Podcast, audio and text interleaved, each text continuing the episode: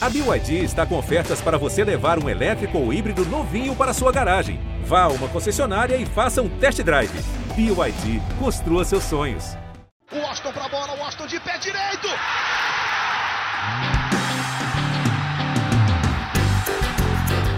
Está entrando no ar o podcast. Sabe de quem? Do Flusão, do tricolor das Laranjeiras. É o GE Fluminense.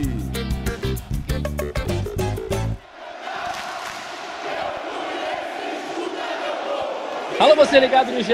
Globo e também no GE Fluminense. Bom dia, boa tarde, boa noite. Sejam todos muito bem-vindos. Essa é mais uma edição do podcast do Torcedor Tricolor, a edição de número 103, para falar de mais uma vitória do Fluminense no Campeonato Brasileiro, 1 a 0 sobre o Bahia na Fonte Nova. Vitória importantíssima que coloca o Fluminense com um pé na próxima Libertadores, vaga muito bem encaminhada na primeira fase da competição e pode ainda chegar na fase de grupos, dependendo da continuação do campeonato.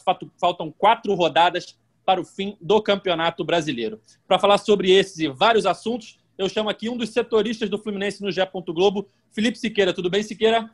Fala, Edgar. Tudo bem? Pois é, mais uma vitória aí do Fluminense, terceira seguida, né? Fluminense embalando nessa reta final e entrando de vez na briga pela essa vaga direta na fase de grupos da Libertadores. Quem poderia imaginar no início do campeonato. É, o Fluminense teve altos e baixos na, na competição, mas também é, não, não teve uma irregularidade tão grande, assim, não teve quedas tão acentuadas e conseguiu se manter sempre ali na parte de cima da tabela. E agora essa vitória importante, é uma atuação é, sólida, mas é, que não, não precisava ter alguns sustos né, no, no final do jogo ali contra o Bahia, mas o importante foi essa vitória. O Fluminense quinto colocado aí, 56 pontos, a dois pontos do São Paulo. São Paulo que ainda vai jogar né, né, por essa rodada, mas o Fluminense está ali na briga. É isso. Para falar sobre essa vitória importantíssima, a terceira seguida do Fluminense no Campeonato Brasileiro, que não acontecia desde 2016. Fazia tempo que o Fluminense não conseguiu uma sequência como essa.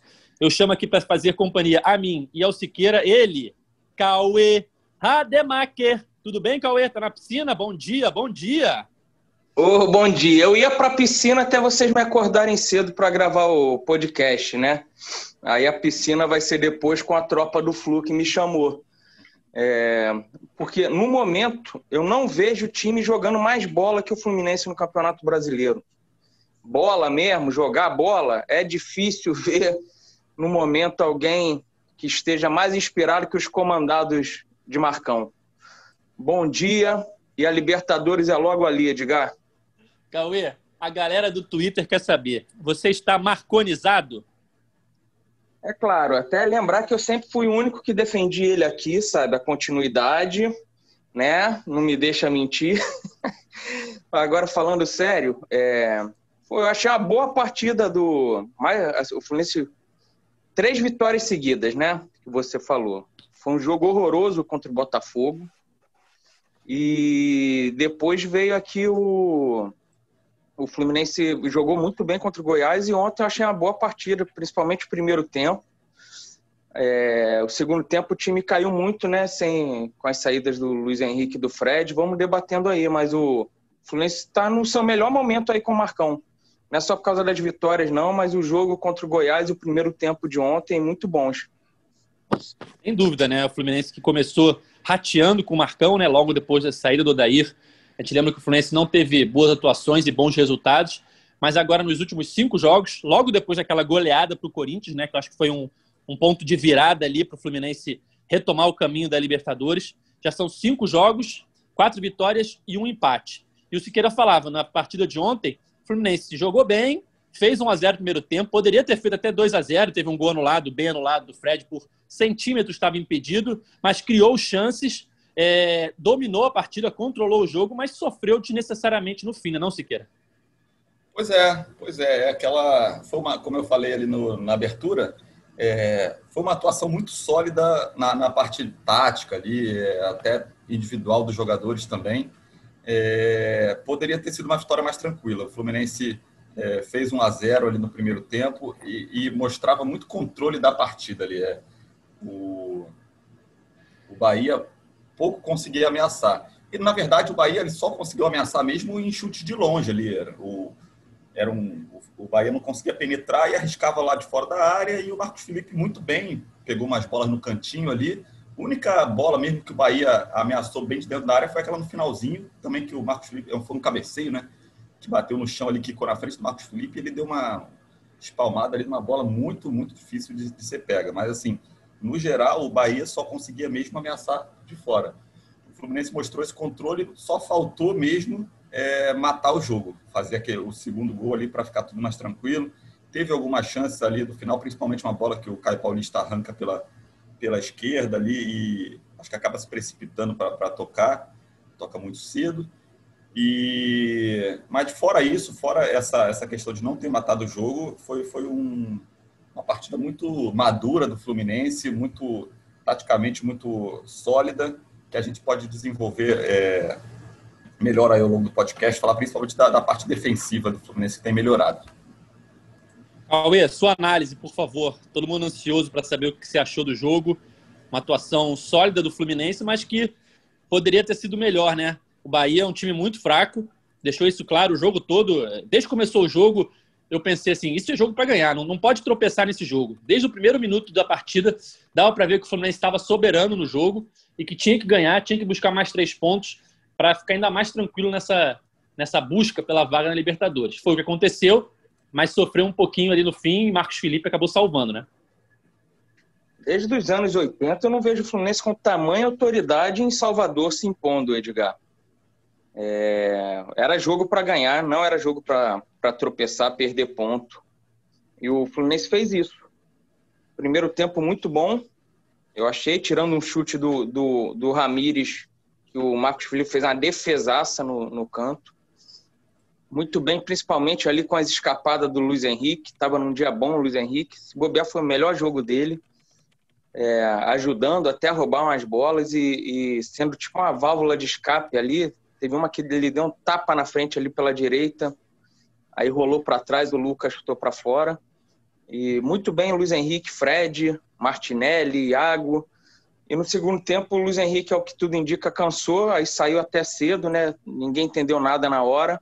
Mas eu vi um momento que o Nenê pediu uma substituição numa formação de barreira do Fluminense e ele estava do lado do Luiz Henrique, então ali ele já sinalizou. E a saída dele do Fred ali deu uma matada no time do Fluminense, porque a bola parou de ficar presa no ataque. É, o Luca sumiu completamente ali no meio dos zagueiros. Já não já não estava brilhante pelos lados, né? Apesar do Marcão enaltecer que taticamente ele é fundamental e tal, mas com a bola a gente não vê ele produzindo muito. E o Caio Paulista, esse quando entra todo jogo Caio Paulista, né? Eu, eu não consigo entender muito essa adoração que o Dair tinha, que o Marcão tem pelo, pelo Caio Paulista, que é um cara voluntarioso, dá suas trombadas lá, puxa uns ataques, mas erra muito tomada de decisão.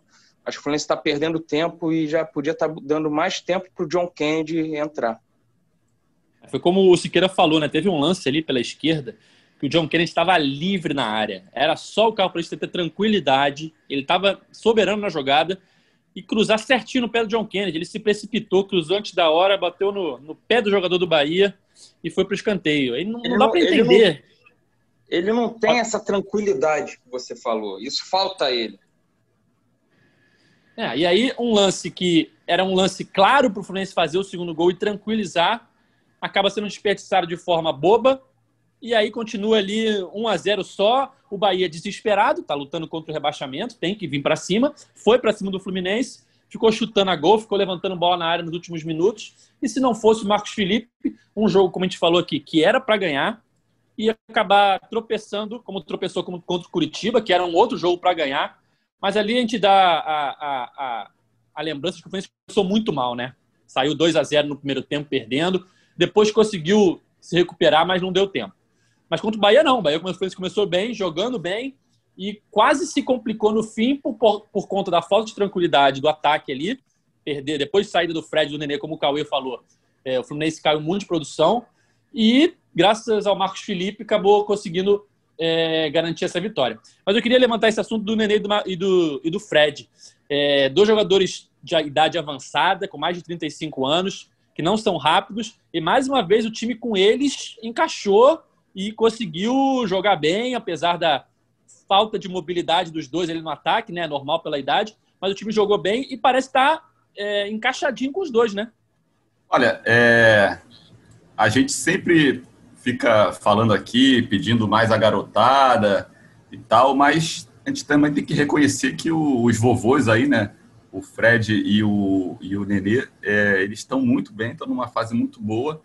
É, impressionante, assim, é, como o Fred tem sido útil nessa volta ao Fluminense. Ele, ele demorou a engrenar, teve muitos problemas, é, ou de lesão, ou outras questões, tipo negócio, operação no olho, Covid. É, mas a, depois que ele engrenou ali, que conseguiu uma sequência de jogos, ele está sendo muito útil. É, ele mesmo com a idade já avançada para jogador de futebol, ele mostra uma, uma categoria daqueles tempos, dos áureos tempos do Fred, é uma técnica muito refinada, ele faz muito bem aquele papel ali de matar a bola no ataque, segurar. O Nenê também é um outro cara que teve uma, uma, fase ali na temporada, começou muito bem a temporada, a gente sempre destaca ali aquele início de temporada dele, com muitos gols, muitos passes. Teve uma, uma fase tal, caiu, teve, ficou até no banco um pouquinho ali, alguns joguinhos, mas também recuperou demais. Aquela partida contra o Goiás, aquele primeiro tempo dele contra o Goiás foi espetacular. É, e, e, e agora contra o Bahia também ele jogou bem, foi útil. Eu acho que também passa muito pela parte tática que o, o, o Fluminense tá, é, que o Marcão montou. O time do Marcão tem evoluído taticamente do, do, desde que o Marcão assumiu. Assim. E, e ele conseguiu encaixar um jeito ali que ajuda o, a desenvolver o futebol do Fred Nenê. Essa, essa questão ali, a principal mudança tática ali do, do Marcão foi ele inverteu aquele meio campo, era o Martinelli mais atrás, ou o Yuri antes mais atrás, e dois meio campo mais avançado. Quando ele passa a ter dois meio campos, dois volantes atrás e o Nenê centralizado, que é o time dá essa crescida, dá essa melhora, tanto na defesa quanto no ataque. Na defesa fica mais consistente a proteção à zaga, os pontas eles voltam ali para formar aquela segunda linha, e fica o Fred e o, e o Nenê é, mais à frente na marcação. E lá na frente é isso, os pontos avançam, é, conseguem dar mais profundidade para o Fluminense. Um, sempre um volante vai subindo ali, um fica, outro sobe, e o Nenê consegue com mais liberdade jogar ali pelo centro. Ele cresce muito mais jogando no centro ali do que quando ele joga pelos lados do campo. É, o time. O... Pode falar, Cauê. Não, só falar aí de Fred e Nenê. O que me chama atenção no Fred é que ele tem jogado bem mesmo sem fazer gol, né? Porque o centroavante, muitas vezes, ali do estilo do Fred, a gente diz, ah, jogou bem porque fez um gol. E o Fred não tem feito muitos gols, foram três ou quatro aí no, no campeonato, mas tem aparecido bem, mesmo sem jogar o gol, dando bons passes, segurando bem a bola, está ganhando a maioria dos lances já de novo do, dos zagueiros, aquele chutão que ele domina. Mas o Nenê eu vou discordar um pouco. Apesar do Nenê ter jogado bem esses dois jogos, muito bem contra o Goiás e jogou bem ontem, eu ainda não, não sou fã dos dois juntos, não. É, acho que o Nenê muitas vezes ele pega a bola, a primeira coisa que ele faz é ver qual adversário que está perto para ele cavar a falta. Já, já vai olhando para receber a falta. Eu ainda preferi o time sem ele.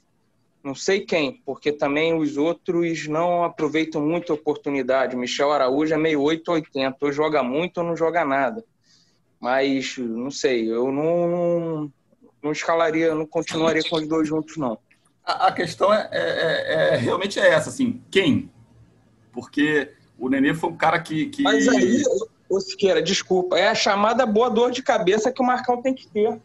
É, o, o Nenê, ele, ele sempre foi. recebeu muitas críticas da torcida do Fluminense, né? E eu acho que é mais, não assim por ele só, somente, é, é, também por sempre ter essa sombra ali de quem tinha que ser o, o 10 ali, o meia do Fluminense, ele, o, o Ganso e tal e aí sempre ficou aquele Tim Ganso versus acho que isso atrapalhou um pouco ele e, e sempre a cobrança nele é, é, um pouco maior.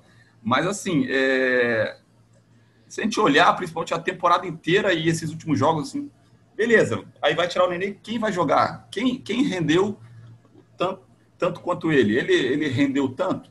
Em alguns momentos sim, em outros momentos não, outros momentos deixou muito a desejar. Mas, cara, quem, quem conseguiu fazer, quem faz o que ele faz? É, tipo, o cara tem 20 gols na temporada, é, não tem feito tantos gols ultimamente, mas é o cara que bota a bola ali na, na no pé do Luiz Henrique para ele fazer o gol, que botou a bola na cabeça do Fred, mas é, não, acho que não foi ele, não, já, já não lembro. Tipo. Mas é o cara que bate foi ele bola cruzou parada. Fred, sim. É, então, foi ele que cruzou o Fred. É o cara que tem uma bola parada muito importante, é uma arma do Fluminense a bola parada, sabe? É, Eu tô falando daquele lance no segundo tempo. Bem ou mal, no tempo ele cruza pro Fred bem ou mal, ele, ele que produz lances que, que podem originar gol do Fluminense. Então, é, ele tem muita participação de gol. Acho que a torcida do Fluminense acaba sendo um pouco injusta.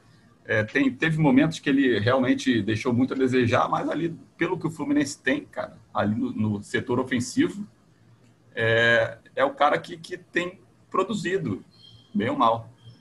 E, e vale ficar de olho nesse Índio Ramírez aí, o cara joga bem. Já tinha ido bem em outras partidas, ontem deu trabalho pro Fluminense. Enquanto ele estava em campo, ele que ditava o ritmo ali do Bahia e pode ser um jogador interessante aí para qualquer clube, Fluminense ou qualquer outro clube, para as próximas temporadas, que ele não é, ele tem uma idade boa, né? E está jogando bem. Pode ser uma boa opção aí para outros clubes no futuro. É justamente e... nessa posição ali, né? No, no meio. Exatamente. Ele, ele rege muito ali meio de campo. Foi, tem, tem, feito um bom campeonato. E apesar das críticas do nosso Ranziza Cauê, o Fluminense está engrenando ali no setor ofensivo e também no setor defensivo, né? A gente batia muito na tecla de que a média de gols sofridos tinha aumentado depois da saída do Odair. E agora com o Marcão deu uma estabilizada nos últimos cinco jogos, nessa sequência que a gente já citou aí, contra esses times da zona do rebaixamento, que o Fluminense, que antigamente, né, o torcedor, Cauê sabe muito bem disso, sempre falava, o Fluminense gosta de se complicar nesse tipo de jogo, né? Jogo contra time que está desesperado, jogo contra time claramente inferior ao Fluminense no momento, e o Fluminense gostava de tropeçar nessas partidas. Mas não foi o que aconteceu nessa sequência de cinco jogos contra Esporte, Curitiba, Botafogo, Goiás e Bahia, cinco times que estão ou na zona do rebaixamento ou lutando contra o rebaixamento. Foram quatro vitórias e um empate, dez gols pró e apenas três gols sofridos, sendo que nos últimos três jogos o Fluminense não sofreu gols, não sofreu gols contra o Botafogo, contra o Goiás e contra o Bahia, justamente no momento em que o Nino volta ao time para formar dupla com o Lucas Claro. Aquilo que a gente pedia, parecia tão óbvio, né, que o Nino tinha que voltar ao time titular. Quando ele voltou, a zaga do Fluminense se acertou, né? E agora tá vivendo um bom momento, né, não, galera? Eu concordo. Era, era meio bizarro o Nino tá fora, né? Ah, não, vou, vou manter o mesmo time que ganhou do Flamengo. Aí ficou o Matheus Ferraz vários jogos. Não que o Matheus Ferraz estivesse errando nada, mas é, é diferente a qualidade de um para o outro. E a gente também tem que levar em conta que o Lucas Claro passa a jogar do lado esquerdo, ele fortalece ali que é um setor crítico com o Egídio ou Danilo Barcelos. Embora o Egídio tenha jogado bem esses dois últimos jogos, principalmente ontem, mas vocês ainda não estão preparados para essa conversa. Então melhorou sim a defesa. Vamos ver agora também quando pegar o Atlético Mineiro, né? Agora é uma sequência difícil. É Galo, no Rio, Ceará, Santos fora e fecha com Fortaleza no Rio. Aí a gente vai ver se Nenê e Fred juntos vão servir contra o, contra o Atlético Mineiro, o Luca. É, aí a gente vai ver aí se o, até dar uma amostra aí do que, que o Fluminense pode fazer mais para frente, né? Essa questão da é, essa questão da defesa, é, concordo plenamente. Assim, é, era inexplicável o, o Nino depois que voltou a ficar disponível, não, não ser escalado como titular. O, o Matheus Ferraz ali ficou é, quatro jogos seguidos né, jogando, incluindo aquela goleada para o Corinthians de 5 a 0. É, então, essa entrada do Nino é, arruma muita defesa. Nino Lucas Claro é disparada a melhor dupla, a dupla ideal entre os zagueiros disponíveis do Fluminense. Tem essa questão que o Cauê falou, que o Lucas Claro passa para o lado esquerdo, ele joga melhor do lado esquerdo e também protege ali melhor a defesa do lado esquerdo, que é, é um dos problemas do Fluminense ali, é, que era com o Egidio antes, ali no início do ano. Chegou a não ser um problema a defesa do lado esquerdo com o Danilo Barcelos, depois o Danilo Barcelos deu uma queda de rendimento e passou a voltar a ser, e aí o, o, o Lucas Claro com o Egidio ali estão dando conta. E como eu até falei também no início, não é só essa a, a defesa do Fluminense não melhorou, não somente porque o Nino entrou. É, essa arrumação que o Fluminense conseguiu dar ali no, no sistema inteiro defensivo é, fez o, o, a defesa ficar mais sólida. Claro que os adversários também são mais fracos. Né? A gente pegou Botafogo, Goiás e Bahia. Três adversários estão lá embaixo. Mas a, o, até o Marcão explicou um pouco ali na, na, na, na coletiva que a, eles estão conseguindo organizar melhor ali aquelas famosas compactações das, das linhas e, aquela, e essa questão que eu falei também do, dos dois volantes, que alternando ali Martinelli e Iago, um subindo de cada vez, é, do que antes como era ou o Yuri sozinho ali e os outros dois tentando voltar para recompor, o Iago e o Hudson tentando voltar ali, é, o Iago e Michel Araújo antes, é, agora com Martinelli e Iago ali, ou Martinelli e Hudson na última partida, mais atrás e saindo um de cada vez ali, melhorou muito o, o sistema defensivo do Fluminense também. Sem dúvida, é, a gente já falou alguma, algumas vezes aqui de destaques individuais da partida, é, como o Marcos Felipe, que agarrou demais, o Fred, que jogou muito bem mais uma vez, mas o que jogou de bola o Martinelli ontem, cara, pô, mais uma vez ele jogou demais. Ele auxilia muito na saída de bola, faz a proteção ali, consegue sempre um bom passe. Já tinha feito isso contra o Goiás, quando fez dois gols. E ontem, mais uma vez, um jogador que está fazendo bastante diferença para o Fluminense ali no meio-campo. A torcida já esqueceu do Dodge, ninguém mais lembra quem é Dodge. Martinelli entrou para ficar e está jogando muito bem e ajudando o Fluminense nessa, nessa busca aí pela vaga na Libertadores. Né? A gente já falou várias vezes aqui de como o Fluminense eh, sonha com esse retorno à Libertadores depois de oito anos. E a rodada ontem foi boa, aquele empate entre Santos e Grêmio, muito bom para o Fluminense, um empate no finalzinho. O Fluminense agora abriu três pontos para o Grêmio, é, com o mesmo número de jogos. Na verdade, até quatro pontos, porque o Fluminense tem quatro vitórias a mais que o Grêmio. Ou seja, mesmo que o Grêmio empate com o Fluminense, o Grêmio não passa o Fluminense. E o, a vitória do Corinthians não foi tão boa, porque o Corinthians tem um jogo a menos, mas esse jogo adiado é contra o Santos, que é outro time que luta ali pela vaga na Libertadores, ou seja, não vai ser um jogo é, fácil. De qualquer forma, é um jogo entre duas equipes ali que acabam tirando ponto uma da outra. Mas o Fluminense hoje em quinto lugar com 56 pontos, está muito perto da vaga direta, né? Que é na, a, hoje é para os quatro primeiros colocados. O São Paulo tem 58 pontos, um jogo a menos que o Fluminense, mas está numa fase muito ruim. E se o Palmeiras ganha a Copa do Brasil também, passam a ser cinco vagas diretas para a Libertadores e hoje o Fluminense está nesse G5, né? Cada vez mais próximo de voltar a disputar a Libertadores, Calvin. É, primeiro sobre o Martinelli, quanto tempo o Fluminense perdeu, né, com com Yuri, com Hudson, mesmo quando tinha o Dodge, podia tá, ter sido Martinelli e Dodge. O Fluminense demora muito tempo para botar esses moleques e todo fim do brasileiro, quem vai sendo os destaques do Fluminense são são os moleques. É, agora está sendo Martinelli, o Luiz Henrique, o Calegari, e o Fluminense perde tempo para caramba para botar eles. Sobre a tabela, eu ainda eu ainda prefiro que o Fluminense se garanta ali entre os seis, entre os sete, entre os oito, que seja, e depois ver se consegue ali beliscar uma, uma vaga direta. E ontem, para esse objetivo, a rodada foi boa, né? O Fluminense abriu 11 pontos do, do Ceará, praticamente impossível o Ceará passar, tem que ganhar todos os jogos. Faltam quatro, né? Abriu uma boa vantagem do Santos também, se eu não me engano, 10 pontos. O Santos tem um, um, jogo a menos, mas o Fluminense abriu uma boa vantagem dessa galera aí, sabe? Pode. Isso, 10 pontos pro Santos. Né, com um jogo a mais, se eu não me engano. É, aí o Santos e o Corinthians têm um jogo a menos porque eles se enfrentam. Foi o jogo que foi adiado da rodada Isso. da final da Libertadores. Isso, tem muito, tem muito confronto direto, né? E isso Sim. ajuda o Fluminense também. Eu acho que o Fluminense está muito perto de garantir pelo menos essa vaga aí de, de pré-Libertadores.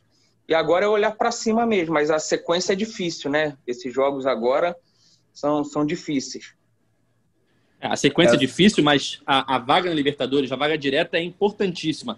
Tanto na parte financeira, né, que a vaga na fase de grupos dá mais dinheiro do que a vaga na, na pré-Libertadores, como na situação do calendário, porque acabando o Campeonato Brasileiro, a pré-Libertadores vai ser logo depois, duas, três semanas no máximo.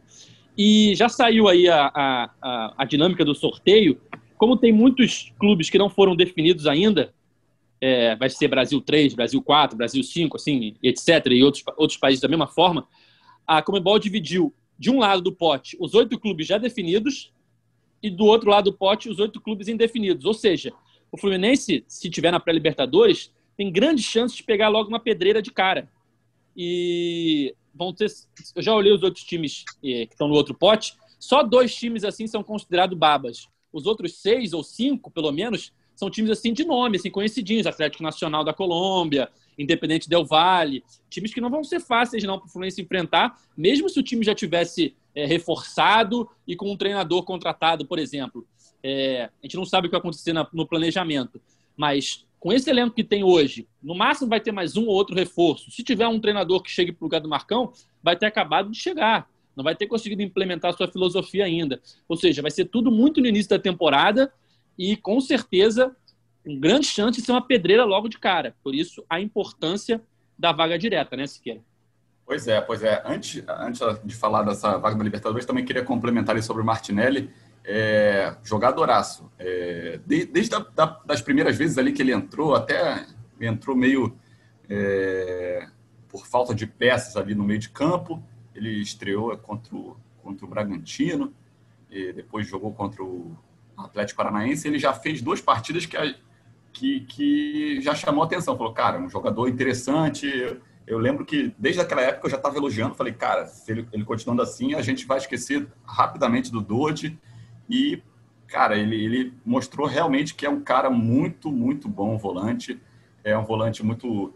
É, que, que é útil não só na defesa ali, ele, ele sabe é, distribuir o jogo, sabe chegar na frente, é um cara que tem muito futuro, é muito útil ao, ao time do Fluminense nesse momento, é uma peça importantíssima nesse jogo, fez uma partidaça contra o Goiás e, e ontem também fez uma partida muito, muito boa, o Marcão elogiou, falou que parece um cara de 30 anos jogando, grande, mais uma revelação aí de Xerém.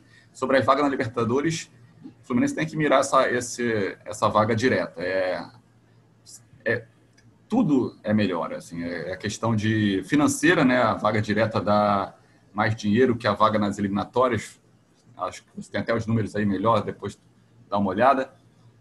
É, planejamento, né? É muito mais seguro você entrar numa é, na temporada com uma vaga de grupos, sabendo que tem pelo menos seis jogos certos ali na Libertadores, do que podendo cair em um, dois jogos ali no, no em dois jogos ali no início da, da, da pré-Libertadores. É, a pré-Libertadores já começa logo, não, não, dá um tempo de descanso para o elenco, que nessa temporada louca, uma colada com a outra. Então, o Fluminense tem que buscar muito essa vaga direta para a Libertadores. A situação do Fluminense é o quinto colocado, com 56 pontos. Tá, dois pontos dessa vaga direta para São Paulo. São Paulo tem um jogo a menos, ok, mas São Paulo é um time que está em queda, pode se recuperar agora, tá, é, trocou o técnico, mas está num viés de queda. Se o São Paulo não se recuperar, essa, essa vaga o Fluminense consegue, pode, pode mirar. E se o Palmeiras vencer a Copa do Brasil, que os jogos só vão ser depois do Brasileiro, o Fluminense classificaria já na quinta colocação. Mas é melhor não depender né, do, de outros clubes. Melhor o Fluminense tentar mirar diretamente no Brasileiro. Claro, depois, se não conseguir chegar entre os cinco, dar aquela secada no Grêmio na Copa do Brasil, mas é muito, muito importante o Fluminense manter esse embalo para conseguir essa vaga direta. Só que, como o Cauê falou, a tabela agora nessa reta final não é tão amigável quanto foi nesses últimos cinco jogos que, pegou, que o Fluminense pegou times na parte de baixo da tabela. São adversários complicados. O Fluminense pega o Atlético Mineiro, é, mesmo em casa, depois pega o Ceará lá fora. O Ceará é um time que está bem no campeonato, depois o Santos lá fora, o Santos que ainda perdeu a vaga na Libertadores quando não ganhou o título e está sem essa vaga no, no, Campeonato Brasileiro e fecha contra o Fortaleza. Então é uma tabela, Fortaleza pode ou não estar brigando ali para cair ou para não cair, né? Então é uma tabela complicada nessa reta final. É complicado e começa já na próxima quarta-feira, nove e meia da noite, Fluminense e Atlético Mineiro no Maracanã, retorno do Fluminense ao Maracanã após algumas partidas no Newton Santos, o Engenhão, por conta da final da Libertadores. E aí eu pergunto para vocês: Fluminense e Galo no primeiro turno foi um jogo que o Odair fez uma estratégia de não levar Nenê e Fred. Um deles estava suspenso e com certeza tomou o terceiro amarelo para ficar fora do jogo ali por conta da estratégia. O outro foi poupado e o Fluminense, com um time muito mais leve, conseguiu fazer frente ao Atlético no Mineirão e quase ganhou o jogo. Foi 1 a 1 Claro que o Muriel fez grandes defesas ali, mas também o Fluminense teve chance de fazer o 2 a 1 Agora, no Maracanã, numa situação diferente, qual que, te, qual que vocês acham que tem que ser a estratégia? Com o Nenê e Fred agora num momento bom, encaixadinhos. Mantém Nenê e Fred, tira um dos dois. O que, que vocês fariam para essa partida aí da próxima quarta-feira? Eu lembro que no Mineirão o Odaí escalou Caio Paulista e Felipe Cardoso. Que o, que o Marcão não Foi tem ousado. a mesma ideia. Ousado. É, que o Marcão não tem a mesma ideia, porque o Felipe Cardoso deve voltar pro próximo jogo, é mais um para o Marcão ficar botando todo o segundo tempo. Mas eu ia só com o Fred e sem o Nenê. E sem o Luca também, importante frisar isso. Sem o Luca e sem o Nenê. Agora, quem vai jogar, aí é com o treinador. Ele é, ele é bem pago para isso. Eu só digo quem não pode entrar em campo. quem vai entrar, ele que decide. O Cauê entra com oito Fluminense aí. É, eu, eu joga Society. Eu ia, sei lá, Michel Araújo e John Kennedy nos lugares de Nenê e Luca. Esse é meu time e é difícil de bater esse meu time. Eu vou. É, cara, um ponto que eu queria falar também. O, o John Kennedy é um moleque também que a gente elogia bastante aqui, tem um puta futuro aí pela frente. Mas, assim, ontem também ele não entrou bem, né? Ele. Foi, foi impressionante. É, a gente, como a gente falou, é, a gente perde muito é, juventude no time, mas tem que ter um balanço com experiência de juventude. Como que o, o Fred e o Nenê, eles estavam conseguindo segurar a bola lá na frente e tal. E quando eles saem, o Fluminense não consegue mais segurar a bola lá na frente. O, o John Kennedy ele entrou ali no, no, segundo tempo e ele não conseguia segurar uma bola lá na frente. Ele, ele tentava, aí acabava perdendo a jogada, ou era desarmado, ou, ou concluía rápido a jogada e, e, e, e, o tempo não passava porque ele, ele, ele sempre. É, ele, ele nunca conseguia ficar muito tempo com a bola na frente. Ele não entrou bem é um moleque que precisa ainda ser lapidado, precisa de muita experiência, ainda é muito cru, tem faro de gol. O cara, na base, ele já mostrou aí que, que ele tem, é o famoso fede a gol ali, mas tem muito que evoluir. E, o Fluminense, quando fica sem ninguém ali, só com molecada também, claro que a molecada é muito importante, a vitalidade, o vigor ali é muito importante, mas quando fica só a molecada ali também, é, é, falta um pouquinho do cara ali para botar a bola no chão, para falar calma, para segurar um, um placar. Então, é, é... Nem acho que ele, que ele tenha tido muitas chances ontem também, né, Siqueira? Não, não é, é... nem chance, é de, de conseguir dar continuidade de mais bola que ele pegava ali na esquerda ou lá na frente e, e perdia, sabe? É, ele entrou conseguia... com o Caio Paulista, pô. Aí não, é... Não, complica. Não, não consegue, pô, a, a diferença do pivô do Fred para ele, para qualquer um também, né? É, é, impressionante. Ele não conseguia matar a bola ali e segurar a bola no ataque. O Fluminense sentiu muita falta. Foi um dos motivos para o Fluminense ser pressionado bastante no final bastante não, mas ser pressionado no final do jogo foi porque o Fluminense não conseguia prender a bola lá, lá na frente. Mas eu, eu discordo num ponto. Eu acho que quando saiu Fred e Luiz Henrique, o Fluminense passou a jogar bem pior e a não segurar a bola na frente. Não vejo que o Nenê tenha feito essa falta toda ontem, não, quando saiu. E nem enxergo tanta utilidade assim no, no Nenê, não. É meu ponto de vista, né? Eu discordo. Eu tiraria o Nenê do time. É, sabe uma coisa que me irrita? É, o cara entra no segundo tempo, assim, tava ali Fred Nenê segurando a bola no ataque, né? Beleza. Aí o que, que, você pensa? Pô, vou botar o Caio Paulista para quê? Velocidade, contra-ataque, né? O cara disparar ali e fazer uma jogada. Eu penso isso muito que eu jogo videogame. Aí você sempre deixa aquele jogador no banco de reservas ali que tem velocidade boa. Aí no finalzinho tu bota ele, joga a bola nele na ponta e sai correndo desesperado. Aí o cara entra, recebe a bola na ponta, o que, ele faz? Para, toca para trás. Caraca, meu filho, dispara, sai correndo, tu tem velocidade, tu tá descansado, bota a bola na frente e aposta a corrida com os caras. Mas não, o cara para, pensa e toca para trás. Então, qual que é a lógica de botar o cara para ele disparar, correr, velocidade, o cara não faz isso? Teve é umas duas vida... na ponta ontem que o Caio Paulista não fez isso, não correu. A, a, vida virtual é muito diferente do mundo real, né, Edgar? Não, mas o cara só... tem que correr. Tem que correr, Cauê. Só você estando lá para saber.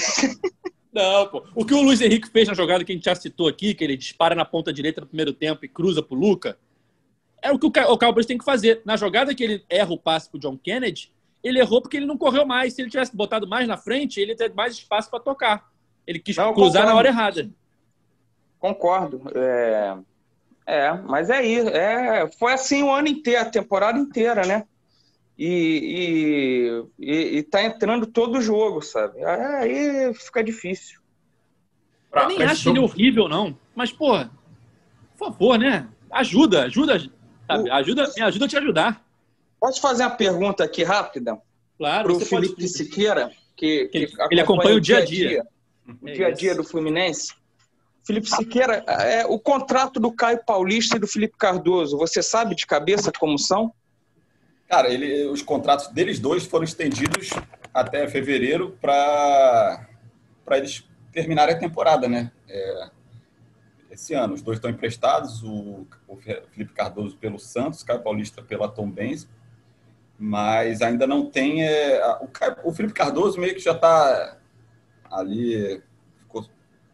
O Fluminense entende ali que, que não, não, já demonstrou ali várias vezes. Há muito que, tempo, né? Já tinha entendido é, isso e que, voltaram que atrás, não, né? Que ele não vai continuar na próxima temporada. Chegou até a tentar devolver ele para o Santos no meio da temporada, só que o Evanilson foi vendido, aí acabou sendo mantido. Foi o que e... faltou para o Santos ganhar a Libertadores. Se Felipe Cardoso está lá, ele entra no segundo tempo e faz o gol da vitória. Ó, não fala não, porque quem fez o gol da vitória do Palmeiras foi o Breno Lopes, que é, também é o atacante que estava ali, que ninguém ligava, né? Mas é. E o Caio Paulista, cara, eu vou até te falar, o Caio Paulista não foi bem ontem, mas assim, ele e Felipe Cardoso tá, não dá para comparar também, não. O Caio Paulista. Não, ele é muito é melhor. Útil. É, muito é mais, mais, útil que o Felipe Cardoso. Cardoso. O Caio Paulista o Fluminense ainda está pensando se continua ou não para tentar estender o empréstimo. O Felipe Cardoso, o é. Fluminense não, não vai dar continuidade, não. Eu Você não continuaria, Cauê?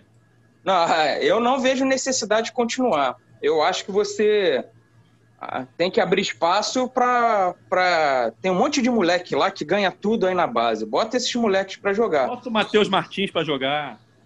É, pô, o Matheus Alessandro saiu, né? Eu vi que se despediu. Era uma alternativa interessante ali no, no segundo tempo, as pedaladas. Ah, Era. Cauê, Cauê. Cara, o Caio Paulista, cara, se ele for um jogador barato, eu acho até que ele pode compor elenco, assim, não, não tem condição de, de, de ser titular. É, tem jogos, a maioria dos jogos ele não entrega tanto, mas é, é um cara, acho que dá para compor elenco, até como o Wellington Silva, que tá de saída compunha bem o elenco para mim, cara. Era uma peça O que, problema é o valor. É, ele, é, o problema do, do Wellington Silva é, é o custo-benefício. Ele é um, era um jogador muito caro para o que ele entregava. Mas, assim, se ele fosse mais barato, também era uma, uma opção boa. Agora, é, para falar do próximo jogo, acho que o principal problema do Fluminense é, é, é o Luca ali. É a peça que não tem rendido nesses últimos jogos, apesar de fazer um ou outro gol ali, aqueles gols inusitados dele ali, mas eu acho que é a peça que está um pouco abaixo ali né, né, nesse time do Fluminense. O Luiz Henrique, que não estava muito bem, é, jogou muita bola ontem, foi um dos melhores do time, fez o gol da vitória, deu uma arrancada boa ali pela, pela direita, mas ali no, no Luca, acho que precisa ver quem fazer, se um Michel Araújo é, rende é a brecha, melhor. É a brecha para a volta do Michel, né? É, é, até se um Iago ali, bota o Iago em vez de tirar, de ficar no meio, bota o Iago num, num, num lado e bota o Hudson ali no lugar do Iago. É, mas eu acho que o Fluminense tem que ver essa questão do Luca. Questão do Nenê e Fred, eles têm jogado bem nos últimos jogos, só que, como eu falei, foram times mais fracos. O Atlético Mineiro é um time com muita intensidade.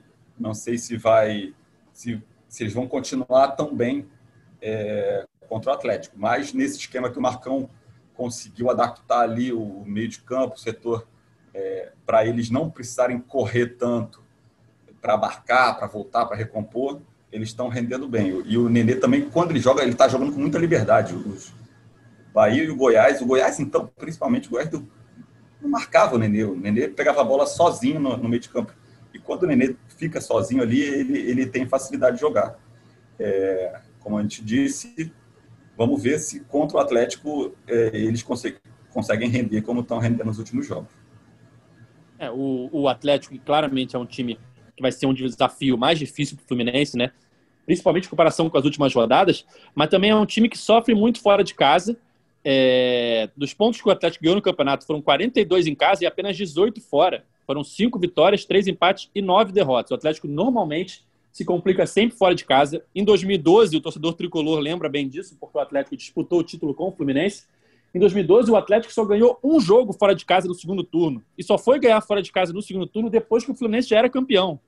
Ou seja, o Atlético tem muita dificuldade fora de casa, costuma ter. E é mais um jogo para o Fluminense, se jogar bem, conseguir mais uma vitória e aí sim caminhar de vez a vaga ali é, e entrar de vez na briga, né? Pela vaga direta. Então vai ser um jogo aí importante para o Fluminense em casa e que o Fluminense, se jogando bem, se jogar como jogou contra o Goiás, se jogar como jogou o primeiro tempo contra o Bahia, eu acho que tem boa chance de conseguir um bom resultado no Maracanã, aproveitando e, e o Atlético, fragilidade do Atlético. E o Atlético perdeu para o Goiás nessa rodada agora, né? O Goiás que o Fluminense atropelou assim com sem dó no, na, na, rodada anterior. O Fluminense fez 3 a 0 sobre o Goiás, podia ter feito 5, 6. E o Atlético Mineiro perdeu para o Goiás. Então é, é um time também muito irregular, está lá na frente do Fluminense no brasileiro, mas é um time muito irregular, é capaz de ter atuações magníficas e de ter atuações desastrosas ali do Atlético do, do São Paulo. Então é dá, dá, o Fluminense tem que entrar para brigar ali, não, não tem que ter medo do Atlético não. O Edgar, pode falar. Eu, eu tenho a receita da, da vitória contra o Atlético Mineiro. Diga lá, Cauê. Tem, um amigo meu que eu prefiro não dar o nome e que você conhece também. É um mais fortinho, mais parrudo. Ah. E que num grupo de WhatsApp há, há um tempo estão prometendo lanches, rodízios para ele. Começou no Fluminense Atlético Paranaense, no Maracanã, aquele jogo que o Marcos Paulo fez, do, despedida do Odair. Sim. Era um jogo chave ali na época, aí um, um amigo falou, ó, se ganhar hoje eu te pago um rodízio no tal lugar. O Fluminense foi lá 3 a 1 Aí depois teve algum jogo chave que eu esqueci que falaram. Outro falou, ó, eu te pago um rodízio no mesmo lugar. O Fluminense foi lá e ganhou. Aí agora começou, toda rodada estão prometendo um lanche para ele. Ele já contabiliza três rodízios, três hamburgão, sabe? Ele é fã de fast food. Então, assim, quem quiser vitória contra o Atlético Mineiro tem que prometer esse lanche para ele. Eu estou segurando minha vez ainda de prometer alguma coisa, porque tem muita gente para pagar já. Mas passa muito por aí, Edgar. Você conhece mas, ele. Mas tá aí a receita, né?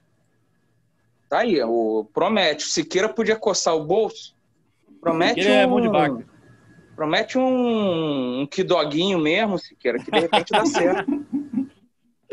Vou prometer, é vou prometer. No fim da edição 103 do podcast É Fluminense, Cauê já me mandou mensagem aqui avisando que tá na hora de ir pra piscina. Tropa do Flu chamou. Fluminense aí na briga por uma vaga na Libertadores, cada vez mais perto do retorno. Cauê, tá na hora da piscina.